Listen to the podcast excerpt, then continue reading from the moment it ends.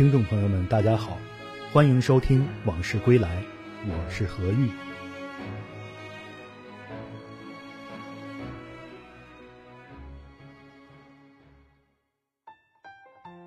评书大师袁阔成曾赞美天津西河大鼓名家田荫庭，田先生是曲艺界的秀才，舞台上满身书卷气，那是因为人家肚子里真有学问。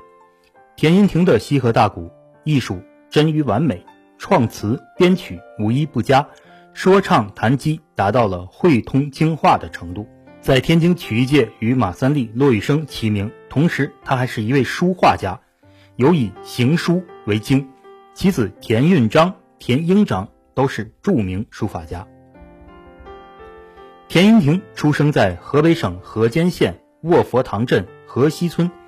九岁随父亲田世杰学西河大鼓，先学弹三弦儿，冬练三九，夏练三伏，常跟父亲和大哥田伯庭到附近乡下卖艺。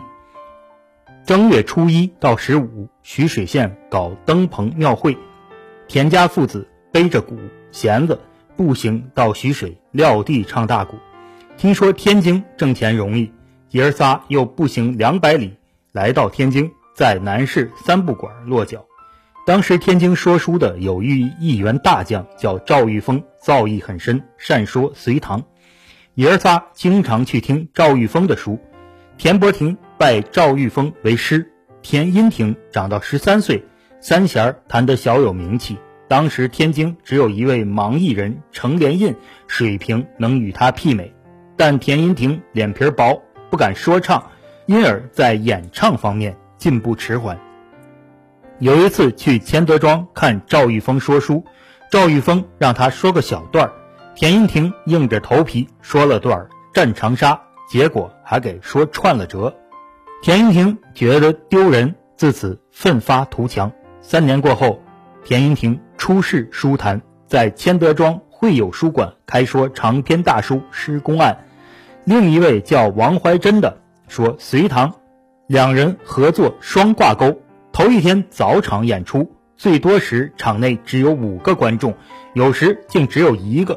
散场回家后，他俩被王怀珍的父亲评书艺人王世恒痛骂一顿，教育他俩要多听书，熏陶浸染才能进步。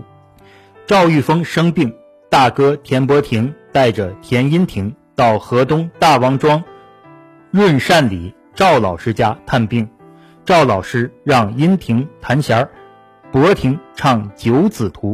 田荫庭的弦儿确实不错，提出让他给自己弹弦儿。从此，田荫庭开始跟着赵玉峰到朱家书馆说书。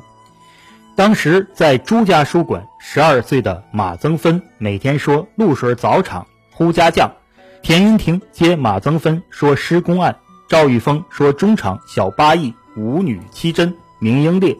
这时候，田荫庭给伴奏。田荫庭吃住都在赵玉峰家里。每天晚上，赵玉峰教田荫庭手眼身法步和各种字儿。田荫庭一边学一边抄记，技艺大增，但并没有拜赵老师为师。抗日战争胜利后，田荫庭在天津曲坛已小有名气。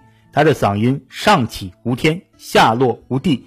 他将白云鹏、刘宝全的京韵大鼓中的一些唱腔和京剧表演程式一起揉进西河大鼓，丰富了表演内容。他在千德庄说书，与他打擂台的是女评书艺人左田凤。左田凤带着五个女弟子，田荫庭就一个人说大宋八义。开始上座只有三四十人，而左田凤那边场场爆满。半个月后，田荫庭的上座率。超过了左田凤，天天座无虚席。他在河北鸟市郭家大棚说书时，同行郭福海想收他，后来贤士章也想收他，但田荫庭都没同意。所谓闭眼投胎，睁眼投师。徒弟比师傅本事还大，那还拜个什么劲？这时赵连甲、李连成、孙连顺要拜田荫庭为师，田荫庭说：“我还没师傅呢，怎么能收徒弟？”田庭向父亲提出要拜赵玉峰为师，当时赵玉峰已去长春，田世杰给赵玉峰写了封信，赵玉峰接到信后非常高兴，因为他也早有此意，立即回信同意。一九五零年农历五月初五中午十二点，赵运峰和田荫亭分别在长春和天津两地请客举行拜师仪式。这一年，田荫亭已经三十六岁。一九五七年，天津市举行第一届曲艺观摩汇演，田荫亭演出《将相和》获最高奖优秀奖。当时，马三立获得了相声优秀奖，骆玉笙获得了京韵大鼓优秀奖，石慧茹获得了单弦儿优秀奖。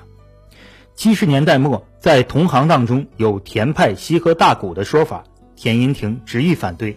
余淑妍至死不称余派，杨宝森至死不称杨派。我有何能耐，敢妄称田派？一九八二年，田荫亭退休，后来担任了北方曲校特聘教师，培养曲艺新人。